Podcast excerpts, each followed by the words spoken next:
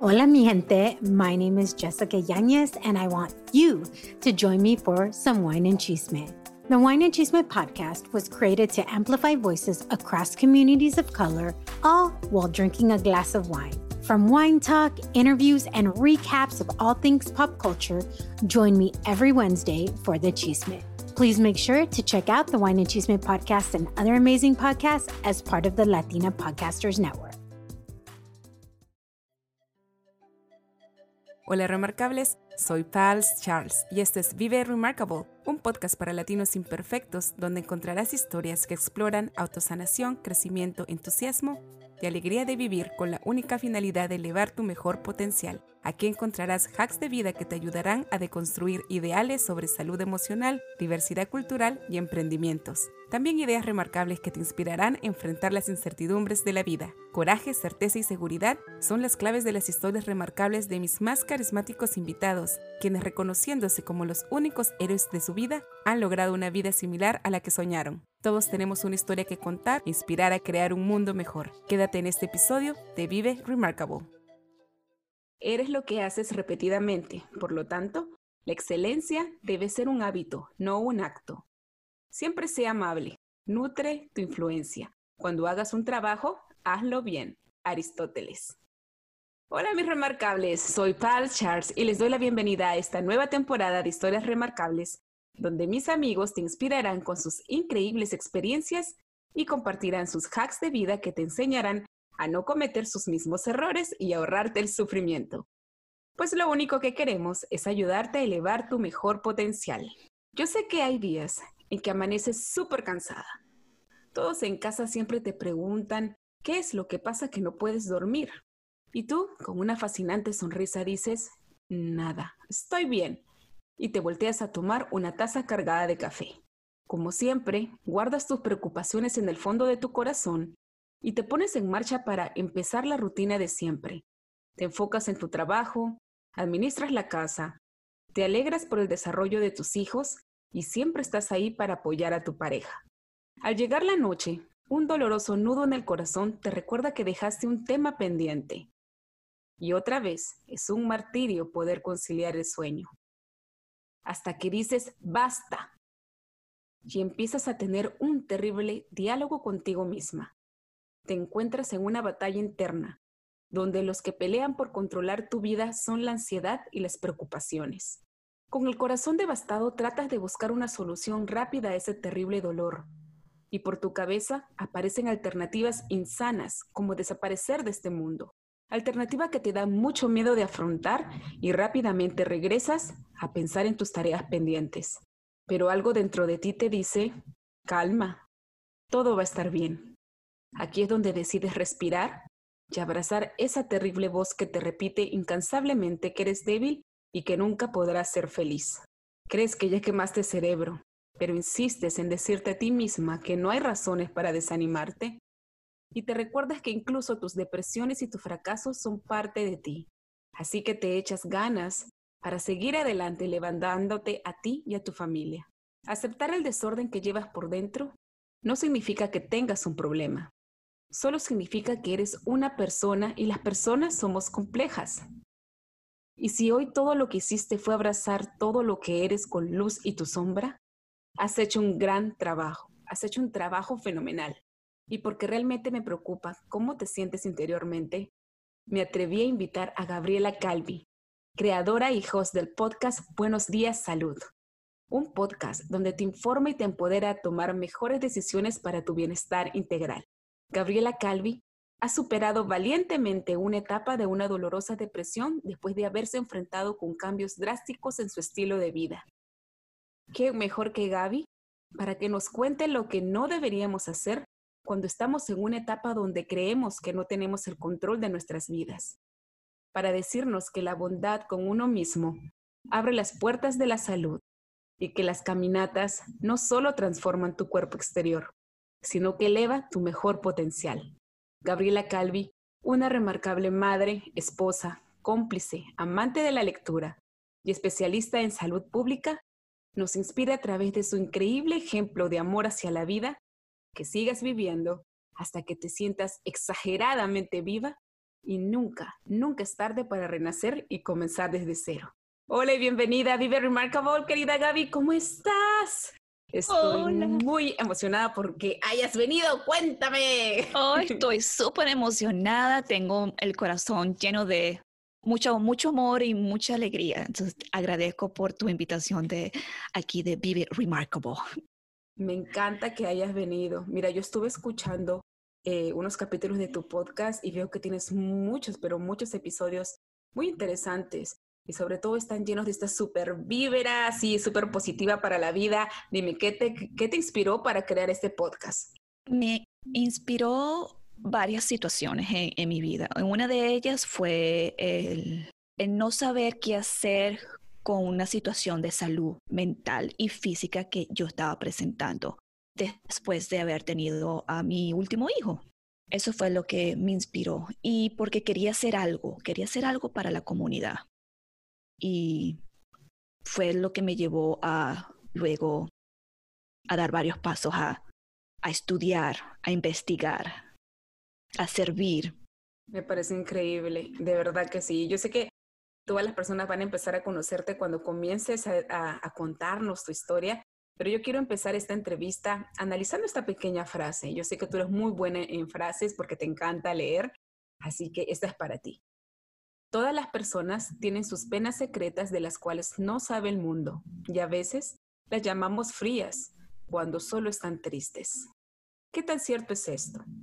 Totalmente cierto, porque no sabemos qué es lo que está pasando en la cabecita de esa persona y no debemos de presumir o asumir, perdón, pretender de que sabemos, bueno, yo pasé por esto, a ella no le, no le estará pasando nada.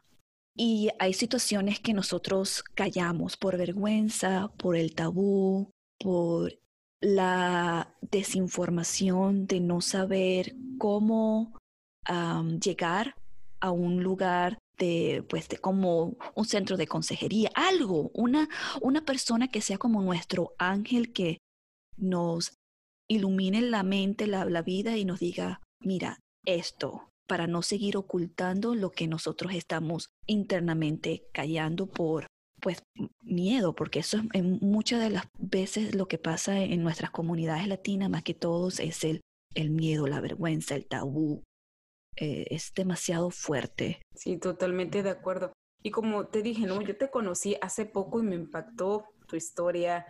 Tu historia tú me la contaste como que ya casi al final de nuestra pequeña entrevista. Y sí, tú tienes una historia de superación de depresión. Lo comentaste hace unos minutos. ¿Nos puedes dar detalles? ¿Cómo fue que, que empezaste a sentir esta depresión? ¿Cómo fue que tú supiste que era depresión? Porque pudiste pensar que era otra cosa. Exacto, sí, correcto, porque son varios signos y síntomas que personas pueden presentar. Tal vez yo pueda presentar un síntoma que otra persona no lo haya ah, presentado, pero en, mi caso fue eh, meses después, seis meses, o seis a ocho meses después que yo di a luz a mi último hijo. Tengo cuatro hijos, eh, son tres hembras y el, y el último es un varón. Y fue de repente, no sé, fueron muchas cosas, no, no digo no sé, muchas cosas. Em, una de las cosas era que yo estaba, yo era muy perfeccionista en mi hogar. Todo tenía que estar perfecto, todo arreglado, todo limpio, todo lavado, todo tenía que estar planchado, la comida tenía que estar a esta hora, eh, tenía que hacer este, las tareas con mis hijos de esta hora. O sea, todo, el horario tenía que ser perfecto y la limpieza tenía que ser totalmente, pues, pulcro. Hacía mucho trabajo voluntario en las comunidades, hacía tanto en, la iglesia, en mi organización de, vecinos, en los colegios de mis hijos. Y de paso que hubo un tiempo, cuatro años, que yo hice homeschool a mis dos hijas este, mayores en ese tiempo. Y bueno, era una acumulación. Eh, la mayor, mi hija mayor, es, tiene autismo, pero es eh, autismo, este, lo que le dicen eh, high functioning. Entonces, tenía muchas responsabilidades. Yo teníamos que ir terapias tres, uh, cuatro veces a la semana. Entonces, tenía mucha responsabilidad. Y bueno, llegó un momento en que yo comía desesperadamente. Comía, comía, comía. Como la saciedad no me, no me satisfacía nada de lo que comía, entonces era comer, comer, comer. Aumenté, obviamente, peso, estaba irritada, no podía dormir y cuando dormía, dormía bien, pero entonces me levantaba como que estuviera drogada, así como que oh, una pesadez, como si un carro me hubiera pasado por atropellado. Es un malestar. Y yo veía que, que eso tal vez no era normal, pero que yo siempre yo he sido demasiado fuerte. Siempre me he dicho, yo puedo, yo puedo, yo puedo. Yo emigré a este país, a Estados Unidos, cuando tenía 18 años, recién graduada de bachillerato, de high school, solita, sin papá, sin mamá, sin hermano. No, no conocía a nadie para este, ir a la universidad. Entonces creo que al yo emigrar jovencita, me ha enseñado a luchar, a no tener miedo. O sí, bueno, tengo miedo, pero no me dejo vencer por esos miedos. Y bueno, eh, tenía esos síntomas y de repente un día estaba manejando, ¿verdad? Y en la, en la autopista, en el carro, tenía a mis cuatro hijos en el carro. Yo estoy manejando y tú sabes, los niños en el carro algunas veces no cooperan, empiezan a gritar, empiezan a pelear, el bebé estaba llorando y las niñas se estaban quejando y yo como que, tú sabes, como madre normal con, con niños en el carro, me dio como un ataque de nervio, desesperación, sentí que todo se me vino toda una nube oscura al frente mío y las ganas de chocar, o sea, de dejar el carro que se fuera y adiós. Qué fuerte. Sí, o sea, fue algo, eh, algo horrible porque era un momento que yo no tenía control de mi mente, yo no tenía control de, este, de mi cuerpo y yo lo que hice es hacer una aclamación, por decirlo así, y dice, Dios mío, por favor, ayúdame. Es lo único que me podía salir, porque yo lo, que veía era puro negro y, este, y temblaba. Y yo me tuve que salir de la autopista inmediatamente y hacer pullover, o sea, pararme. Y lo que hice fue este, llamar a, este, a mi esposo. Y inmediatamente mi esposo llamó a, a un líder de la iglesia, em, nuestro pastor, nosotros le llamamos obispo, para que vinieran este, a rescatarme, porque yo estaba fuera de control, no, no, o sea, no, no podía. Y lloraba desesperadamente, entonces, este... Y en ese momento tus hijos, ¿cómo te veían? ¿Ellos se calmaron? Bueno, este, el bebé se calmó un poquito. Cuando yo me paré, yo llegué al colegio, porque íbamos camino al colegio de los niños, era ese unos días antes que las clases comenzaran, como el Welcoming Back to School Night, y yo les dije a las nenas que se salieran del, del, carro. Y ahí fue cuando yo empecé a llorar desesperadamente y sentía que, que todo el mundo se me venía encima. Y en ese momento yo no sabía, pero yo, entonces ahora que yo sé que eso era un ataque de pánico, o sea, yo entré en un ataque de pánico, ¿ok? Entonces yo les dije, yo les dije que salieran del carro y que entraran al salón y esperar a mi esposo. Ya cuando mi esposo llegó, él las buscó en el salón y, pues él manejó el carro y no, nos fuimos a la casita. Qué terrible experiencia. Sí. Pero que Bueno, y eso, eh, y eso es como la primera partecita de lo, de lo que sucedió. Sí, dime, ¿y cuál fue de toda esta experiencia el mayor desafío que tuviste que atravesar en ese momento? El mayor desafío era reconocer y pedir ayuda. Decir en realidad qué era lo que me estaba pasando. Eso me, costó un poco. Después cuando llegamos a casa, yo tenía vergüenza con mi esposo, yo tenía vergüenza con, con, con mi obispo, el, pastor. Yo me encerré en mi cuarto, yo no, o sea, yo no podía, yo no podía ver a mis hijos, yo no podía ver nada, entonces era tirada, postrada en, mi cama. Em, y llegué a un momento que yo me paré y fui al closet donde tenemos este, los medicamentos y yo dije, no, nada, o sea, esto, esto hasta aquí se acabó, no, no, no puedo tolerar más porque era lo que el vaso estaba lleno de agua y la gotica es lo que derramó el, el vaso de lo que estaba lleno. Pero dime algo, Gaby, ¿tú cuál crees que fue el trigger, verdad, que desató toda esta situación? Porque tú estás diciendo de que lo que más te costó fue decirlo, pero ¿qué era lo que te callaba? ¿Qué era lo que tú siempre decías, ok, ya, no lo voy a decir y te lo seguías acumulando, acumulando, acumulando? Primero no sabía exactamente qué era, no sabía si era algo hormonal, no sabía si era algo como que no, bueno, es el estrés, es las situaciones de la casa, es las situaciones de, los niños, es normal, es normal, ya va a pasar. ya va a pasar. Tú te decías eso. Exacto, ah, exacto. Como y creo que toda madre dice, oh, es normal, sí, o es la vida, o hay muchas mamás que piensan, me dicen, oh, welcome to my world, yo he tenido algo peor, o yo, yo, les digo a mm, las otras chicas, las otras mamás me dicen, sí, bueno, es esto, yo, ay, pienso atrás de mí, adentro de mí, yo, tal vez no sabes en realidad lo que está pasando, lo que me pasó a mí, o, o yo muchas veces yo le digo, sí, yo te comprendo, pero en realidad da gracias de lo que te está pasando ahorita, es algo normal y sí, ojalá va a pasar, algo mínimo. Y cada vez que hablo con una mamá, yo le cuento este, mi historia, porque tal vez mi historia puede ser un poquito mejor, un peor que, que la historia de, de, las otras personas. No sé si, si, me hago entender. Este. Claro.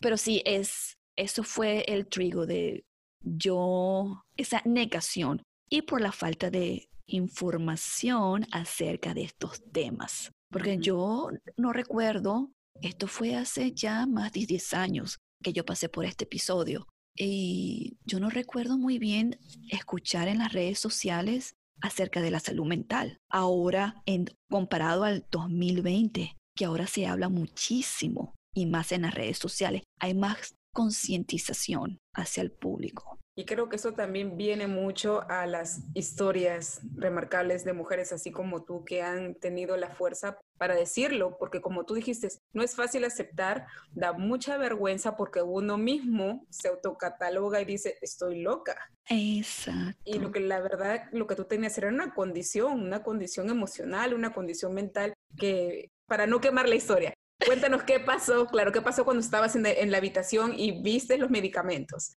¿Qué, fue lo que pues, pensaste? Sí, lo que pensé, yo quería pues terminar este, tristemente y no voy a decir vergonzosamente, hay que aceptarlo, que yo quería este, pues culminar, finiquitar mi, mi vida, porque yo decía que yo no podía salir de, no me quiero poner emocionada. Tú eres una persona muy valiente y lo que tú estás haciendo ahora le estás dando la oportunidad, le estás dando voz a todas esas mujeres que se encuentran en casa y no saben qué cosas están pasando. Exacto. Em, pues yo quería quitar la vida, entonces yo agarré eh, eh, el pote de pastilla, creo que fue un ibuprofeno y talenol, yo agarré varias y ya este en ese punto en la cama que yo estaba, después me metí a la cama, pero con las pastillas. Y lo pensé, una vocecita, pues me dijo, me habló, la inspiración del espíritu, me habló que tu familia, ¿verdad? Y después pensé, no puedes tirar la toalla, tu familia te necesita. Y ahí fue bueno cuando yo la, yo la tiré, yo la guardé. Y gracias a Dios, ahí a los segundos mi esposo entró para chequearme cómo estaba, si necesitaba algo. El obispo este, entró, eh, me ofreció un programa de, porque él es em, social worker, y entonces trabaja para, tenía en su oficina, tiene consejería de familias para niños, de todo tipo. Entonces él me, me ofreció eh, varias sesiones de consejería con unas psicólogas y psiquiatras. Entonces yo acepté, yo acepté ir a las tres primeras sesiones y, a la y tenía que hacer más sesiones, pero yo a la tercera fue como que se me prendió el bombillo y yo dije, no, hasta aquí, hasta aquí llegué. Eh, cuando digo hasta aquí llegué es que yo entendí qué era lo que me estaba pasando. Yo entendí los cambios que yo tenía que hacer en mi vida. Fue una experiencia terriblemente y nuevamente muchísimas gracias por compartir esa experiencia. Pero ante todo ese dolor y ante toda esa angustia que pasaste, ¿cuál fue la mayor sorpresa que recibiste en este viaje de sanación? Reencontrarme a mí misma. Porque ¿qué es lo que pasa? En, mis, creo que la segunda, la tercera sesión de, mm, con mi consejera, ella dibujó una personita en una pizarra, ¿verdad? Un, un board. Dibujó un, muñequito. Y ese, en el, en el muñequito en el centro, esa era yo. Y puso varias burbujitas al lado. Entonces, la primera burbujita era un hijo, mi hija, la mayor. La otra, otra burbujita, la otra hija. O sea, tenía cuatro burbujitas por cuatro hijos. Una burbujita era mi esposo, una burbujita era las tareas de cada niño y las burbujitas se, se estaban multiplicando. Otra burbujita era que tenía que lavar, tenía que limpiar, tenía que llevar a la niña a la terapia, otra burbujita era que tenía que hacer este trabajo voluntariado en la comunidad, otra burbujita era que tenía que hacer X, o sea, X. Entonces, después, de repente, yo estaba rodeada de puras burbujitas. Y de repente la consejera me dice, oye, Gabriela, yo no veo una burbujita que sea dedicada para ti. Yo me quedé como que, ¿qué?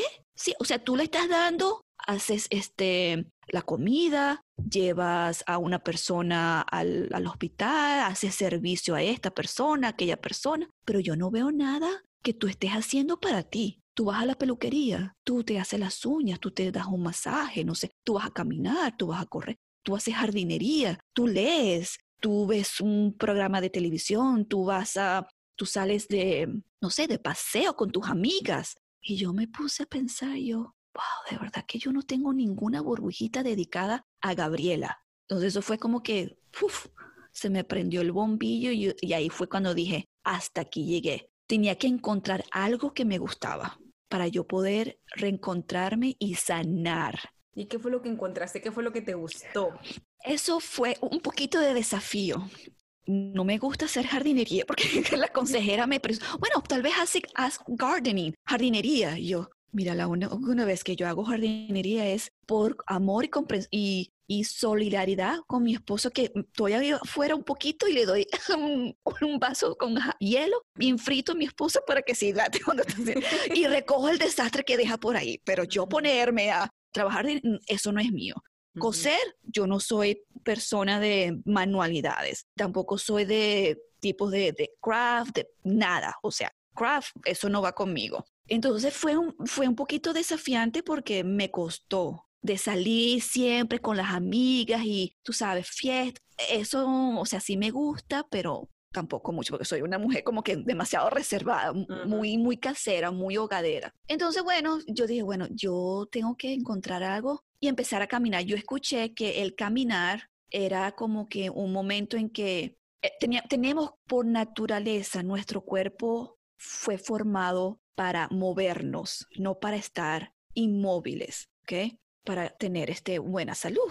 Y entonces, bueno, yo comencé a caminar, empecé a caminar este, yo sola, luego eh, quería irme hacia las montañas. En ese tiempo nosotros estábamos viviendo en California, en el norte de California, hacia Roseville, ahí en las montañas Sierra Nevada. Entonces llamé a unas chicas de, de la iglesia que si querían ir conmigo y no necesariamente que si querían ir conmigo, eso tal, tal, vez suena un poquito mal, pero que se irían primero porque quería que, me acompañara para hablar. Yo nada más quería que fueran conmigo para que me acompañara. Me sentía que tenía que tener protección, no quería estar sola por seguridad en caso de que una emergencia, porque uno está en las montañas. Y bueno, sabía que yo escogía a ciertas chicas que me daban la impresión de que tal vez ellas también estaban pasando por una situación incómoda, tenían hijos dificultosos, cuando la escuchaba que se quejaban en algo. Entonces yo las invitaba para que ellas también ah, tuvieran esa oportunidad de tener un tiempito para ellas.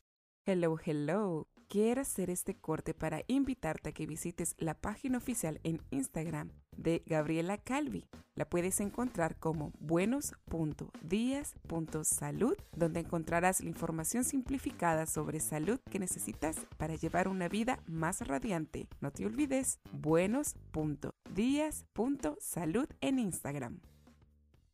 Y las cinco chicas que yo invitaba cada, cada sábado, porque iba cada sábado, me agradecían por la invitación, que fue el mejor momento de la semana que ellos tuvieron porque pudieron refrescarse. Entonces, bueno, yo empecé a caminar, a empezar después de un mes caminando, yo llamé a otra chica, a otra amiga, y yo sabía que ella estaba corriendo porque veía su, su Facebook y me inspiró. Entonces yo le dije, la llamé, le dije, mira, este se llama Eloise, nunca la voy a olvidar. Eloise, ¿me puedes, este, por favor, ayudar a correr? Claro, no quiero correr al nivel que tú estás, pero quiero ir, tú sabes, poco a poco. Y yo le dije a ella, he, he estado caminando todos los días, todos los días. Entonces, ella me dijo que sí. Entonces empezamos este, a correr poquito a poquito. Después este, conecté con una uh, dietitian, una, dietista. Uh, dietista para cambiar mi estilo de vida este, de nutrición. Me hice unos análisis de, de hormonas porque los doctores hacen análisis de hormonas, pero tenemos, tan, tenemos como unas 7, 10 tipos de hormonas que afectan nuestra salud mental. Pero los doctores o tu ginecólogo nada más, normalmente nada más evalúan dos o tres hormonas. ¿verdad? Mm, Entonces, interesante. sí, es muy interesante, esto no lo sabía. Y bueno, La dietista. la dietista, te quiero decirlo en inglés, gracias. La dietista pues me hizo un análisis panal este, de estrés, de, de las hormonas, y vimos que tenía una deficiencia de la hormona, ni me acuerdo. Mi cortisol estaba también súper este, Elevado. elevado y otra hormona estaba baja, depleted, ella me dice, pero no recuerdo muy bien e- el nombre. Y bueno, este, con el cambio de alimentación, vitaminas, minerales también estaba deficiente y el caminar y el, pues el correr me ayudó a, a cambiar mi, mi vida. Sí, yo, wow, realmente es una historia muy bonita. Y yo sé que el regalo más grande que tuviste es que terminaste una carrera, gestión pública. Sí, en ese, en ese periodo de yo este, transformar mi vida, como era totalmente de 160 grados. Hasta yo escribí un, un, un, un papel, no, bueno, eh, un, un ensayo en, en la escuela, pero no me quiero adelantar. ¿Qué hablaba ese poema? Ok, en, el tema era que tenía que hacer una narrativa, tenía que ser una narrativa de la vida real. Y bueno, entonces yo eh, escribí mi transformación, que nosotros tenemos el control de controlar ciertas cosas. Tenemos control de controlar ciertas cosas, lo que podemos controlar, pero lo que no podemos controlar hay que dejarlo, hay que soltarlo, hay que dejar fluir, porque eso es lo que nos agobia y eso es lo que me estaba pasando a mí, que yo quería controlar todo en mi hogar, quería que, tener todo perfecto, quería seguir siendo la esposa perfecta, la esposa ah, ideal, que, que todo esposo, que toda la sociedad vea que yo soy perfecta y soy la mejor y que todo, ¿verdad? ¿Y de dónde sacaste esa idea? La inspiración de correr, de caminar, porque cuando yo estoy caminando, me viene toda aquella inspiración. Me viene, yo estoy conectando con la naturaleza y yo veo, yo aprecio, el pajarito está cantando, el, el, em, el riachuelo, o sea, el río, la cascada, porque donde yo caminaba hay muchas cascadas, muchos ríos, el golpe de las aguas contra la- las piedras. O sea, tú estás en la naturaleza y tú estás conectando con tu, con tu yo interior y tu yo interior te está hablando. Entonces tú estás, supuestamente tienes que estar sintonizando. Y eso sí, yo nunca, cuando yo estoy caminando, corriendo, nunca cargo electrónicos. Mm, O sea, yo no estoy con Wow. audífonos, que si escuchando música, que si escuchando este podcast, muy rara vez. Eso, eso debe ser muy, pero muy rara vez. Pero en ese tiempo yo no. Y es más, las carreras que yo he hecho de maratón, triatlón, yo nunca corro con música. Porque ese es un momento para mí de escuchar mis latidos del corazón, lo que me están diciendo. Eh, porque ahí yo, yo mido mi, pues sí, mi, mi latido del, mi heart rate y yo estoy notando mi, mi postura, ¿ok?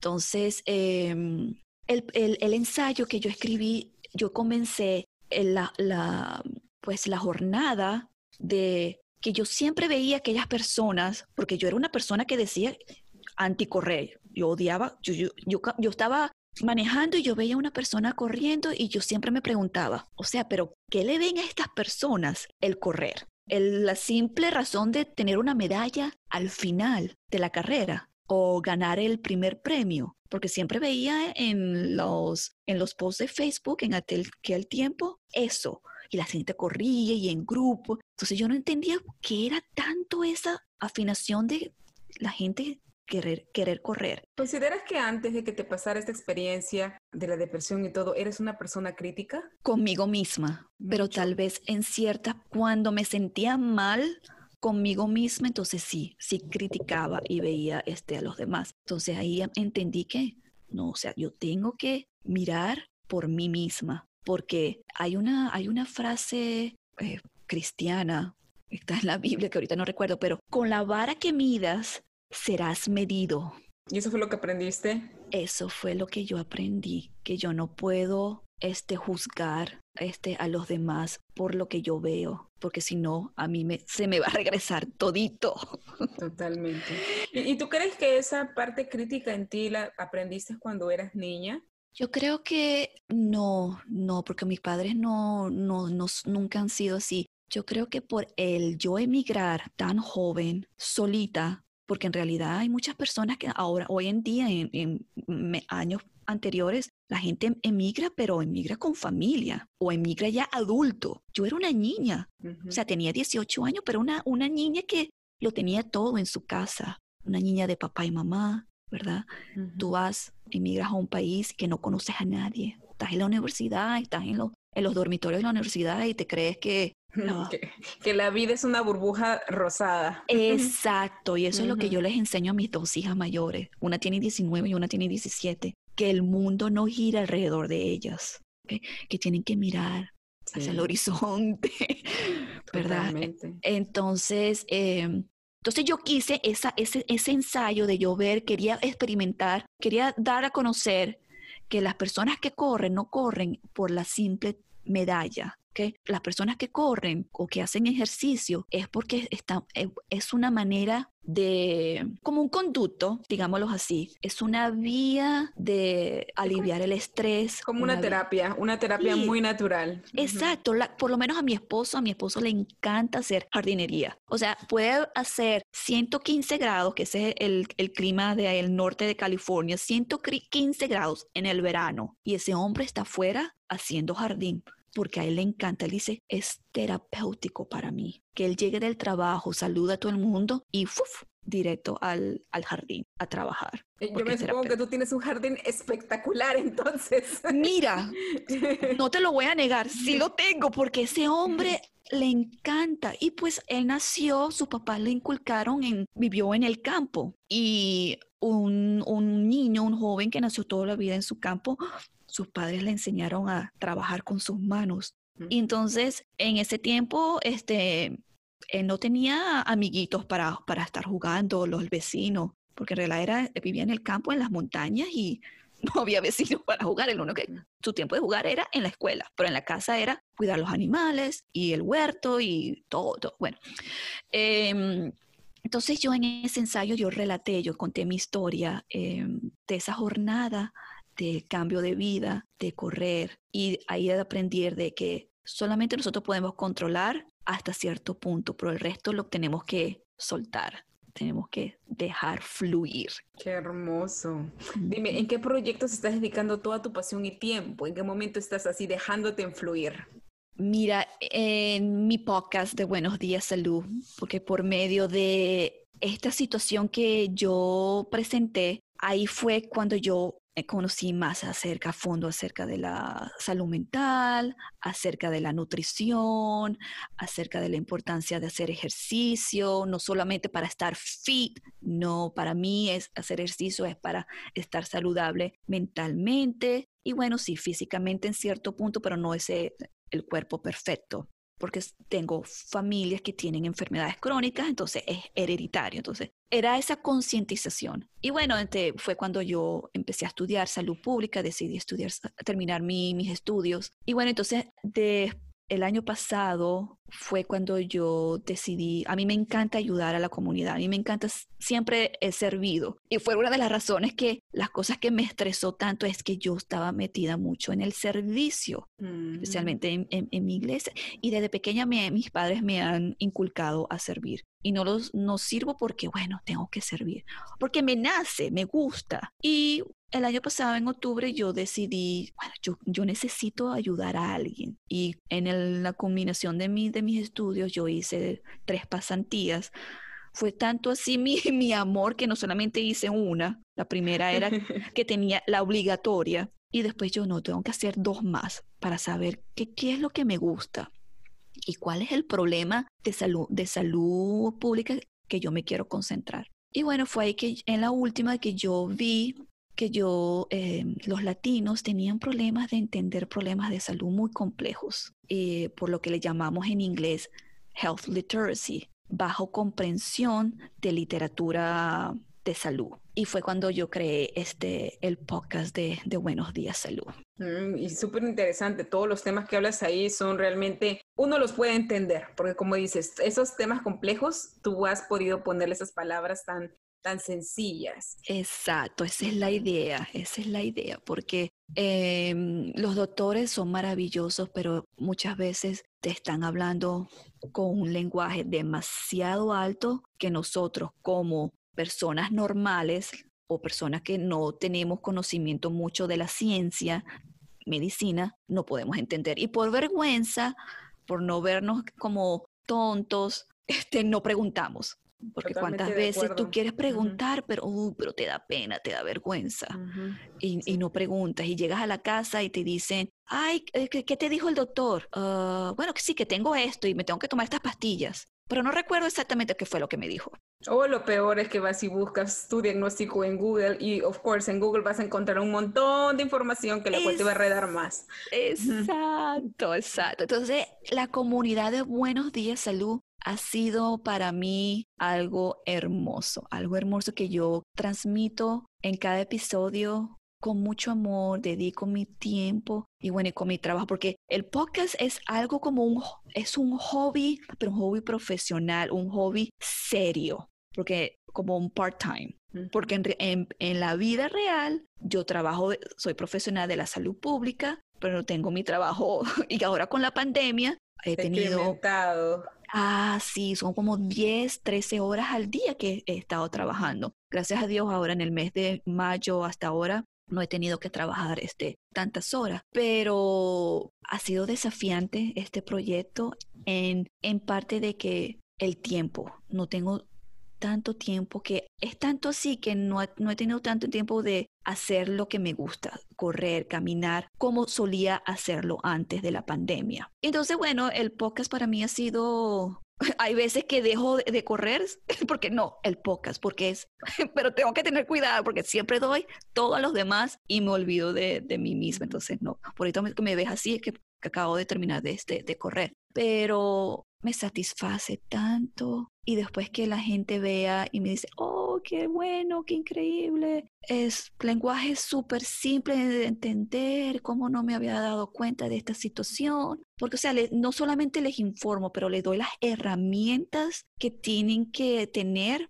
para ellos saber abogar por su salud. Eso me encanta, por eso yo siempre sigo tu, tu podcast, siempre das unos atinados consejos mejor que los doctores, definitivamente. Dime, ¿de qué estás más orgullosa en tu vida? ¿Qué es lo que te hace remarcable? Mis hijos son para mí lo más grande de mi vida. La grande, la, hija mayor que, que, tenga autismo y que ver la evolución ahora que ella ha tenido, o sea, todo el sacrificio, toda la loquera que yo pasé, valió la pena, valió la pena por ver el cambio que ella, o sea, tú la ves ahora y tú piensas que no, no tiene autismo. Pero sí, sí lo tiene cuando empiezas a hablar y ya tienes un buen, un buen tiempo conociéndola, te puedes dar cuenta, pero para mí, para mí, mis hijos son todo. Y es hermoso poder eh, sentarse en la mesa y mis hijos, este, oh sí, mi mamá es de Venezuela. Quieren este, saber acerca de mi niñez, cómo crecí y en la sala, ahí en, la, en la, cocina, en la mesa, tienen un cuadro, el mapa de Estados Unidos, o sea, un, mapa de global. Ajá, y entonces buscan ahí dónde está Venezuela, de las costumbres, ver que mis hijos este, les encantan comer las arepas. Mamá, me arepas. Entonces, ¿Y ellos hablan eh, español? Lamentablemente no. eso fue oh, otra, otra de las burbujitas que sentía que mis hijos tenían que hablar español, que yo tenía que enseñarles a hablar español. Y la presión de, de la familia, que mis hijos tenían que hablar español. Pero yo no podía, yo no, o sea, yo no podía, era, era tanto sí que yo dejé porque la mayor tenía cuatro años y ella no hablaba. O sea, hablaba, pero hablaba como... O sea, no... Como una niña que recién está empezando a hablar. Exacto, como un, un bebecito. Eso era lo que ella hablaba a los cuatro años. Entonces yo pensé la culpa que era mía, que yo era por el español, porque a la mayor yo sí hablaba español y mi esposo le hablaba en inglés, porque mi esposo es americano, él no habla español. Bueno, ahora lo habla, pero no, no lo va a hablar, solamente lo habla conmigo, lamentablemente. Eh, y con mis padres muy poco. Em, entonces, eso era una, como una culpa mía, que como madre, yo, mi hija no habla. Es por culpa mía que yo le estoy enseñando a hablar español. Una mamá, yo tengo una mamá jovencita, era un, tenía 20, 21 21 años. no, no, no, yo me casé a los 20, sí, a los 22 la tuve a ella. No, más jovencita, o sea. Bien jovencita. Muy jovencita, no sabía mucho. Entonces, eso para mí fue como una culpa que es por el español porque está confundida, o es el, en el español o en el inglés. Pero ahora, después de tener cuatro hijos y de haber estudiado tanto, de leer tanto, de educarme, no, no era todo eso. ¿okay? Fue cuando yo entendí, ah, es porque pues su autismo se le dificultaba pues aprender. Claro, retener tanta información. Exacto. Entonces, sí, eso fue otra de las cosas que, que también que me agobiaron. Sí. y sí, entonces no hablo. Entonces, desde entonces, eh, no han tomado mis, mis dos hijas mayores y han tomado clases de español en el, en el colegio, eh, dos semestres, eh, o sea, dos años, dos, tres años seguidos. Y bueno, veremos qué pasa con los dos menores si toman español cuando les toque tomar un, un, lenguaje. Puedo darles comandos, mira, vamos a comer, vamos a salir, ponte los zapatos, tráeme, no sé, tráeme algo, algo simple que yo sé que reconozcan ese vocabulario, este, sí pueden entender esos simples comandos. Pero eso, todas esas cosas, todas esas experiencias de vida realmente te hacen una persona remarcable. y me encanta, me encanta que tú hayas, eh, nos hayas comentado tantos hacks de vida para poder copiarlos. Me encantó tu experiencia de ir a caminar, de meditar, de encontrarte a ti misma. Y mira, es una terapia súper barata súper barata y solamente se necesita pues perseverancia. ¿Tú qué dices? Sí, totalmente. Perseverancia, eh, tener un grupo de apoyo, porque es difícil. Es difícil comenzar un, un hábito nuevo si tú no tienes un grupo de apoyo. Eh, mira, si yo no hubiera tomado mis, mis, terapias de consejería y que esta consejera me haya iluminado de saber qué es lo que tengo que hacer y yo decir, no voy a callar más, yo tengo que abrir mi boca y pedir ayuda, porque esa es otra cosa que nosotras como mamás nos da vergüenza de pedir ayuda. No, yo puedo todo, yo lo sé hacer todo. O sea, estoy hablando por mí y por ciertas mamás que, que yo sé que están callando. No, yo lo puedo hacer todo, yo no necesito ayuda. ¿Por qué crees que las mamás piensan que, que tienen que tenerlo todo, muy controladoras? Debe ser porque tal vez tenemos miedo de que o nuestro esposo o que la sociedad o la comparación de otras mamás, de, tal, depende de tu círculo social, porque eso es lo que me pasaba a mí, mi círculo social no era malo, no era malo, mujeres encantadoras, mujeres muy, muy hogade, eh, pues, de hogar, pero las conversaciones que eran de puro, no sé, drama, se, comparaban la una a la otra y esas cosas a mí nunca me han gustado, siempre me han puesto este, incómoda, porque no hablaba de otras cosas, de superación, no sé, de qué sé yo.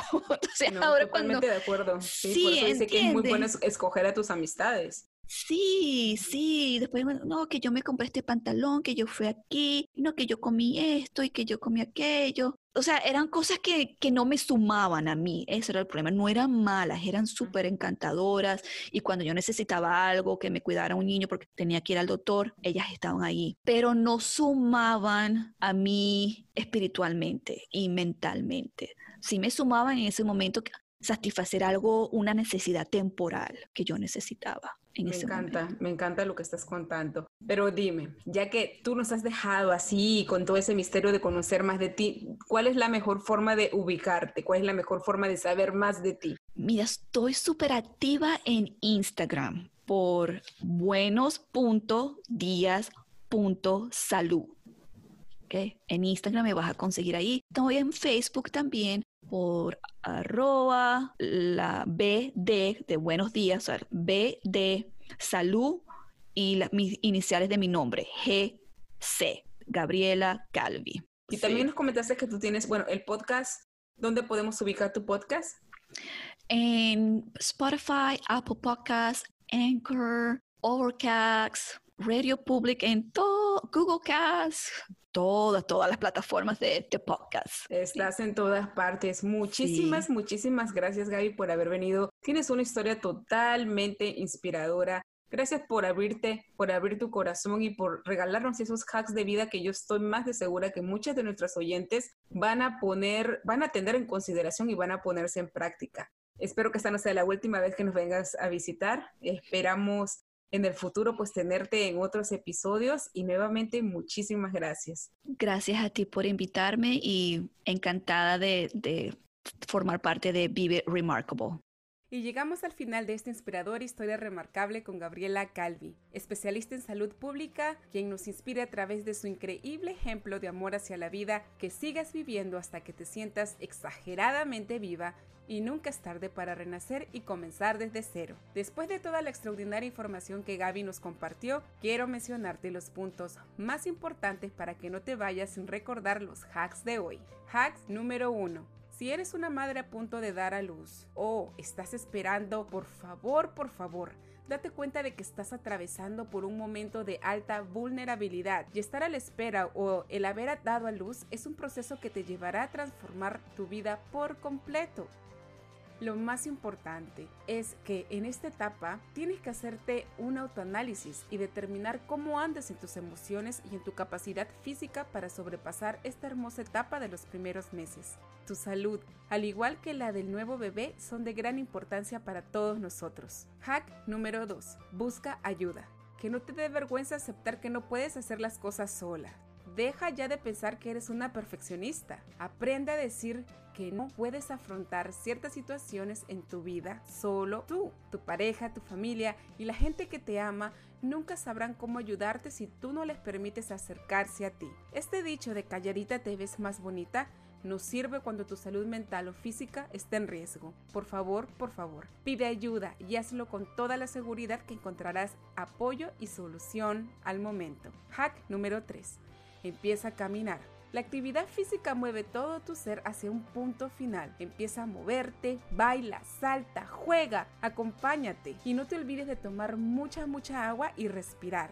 Tu mente se relajará, tu cuerpo te lo agradecerá y tus emociones se balancearán. Y finalmente, el hack de vida más importante que nos compartió Gabriela Calvi, creadora y host del podcast Buenos días, salud es Nunca es tarde para elegir vivir. Las personas de tu alrededor no te piden que dejes de vivir tus sueños. El quedar bien con tu familia y con la sociedad no es símbolo de una gran fortaleza personal.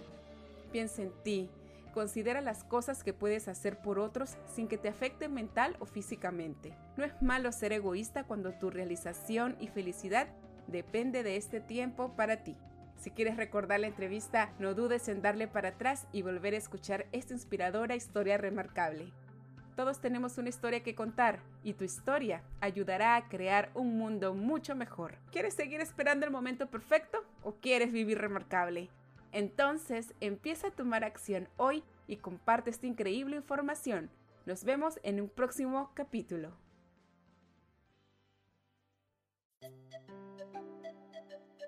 Querido Remarcable, Vive Remarkable está comprometido a desafiar tu mente e inspirar tu espíritu para que vivas al máximo, construyendo un legado digno de admirar. Gracias por haber escuchado este episodio. Y si aún no lo has hecho, hazlo ahora. Asegúrate de suscribirte al canal de Vive Remarkable para nuevos episodios cada semana en tu plataforma de podcast favorita. Mira nuestros episodios en IGTV y YouTube. Encuéntranos en Facebook como Vive Remarkable y en Instagram como vive.remarkable. Y recuerda que tú no naciste para encajar, Naciste para ser remarkable. Hasta un próximo episodio.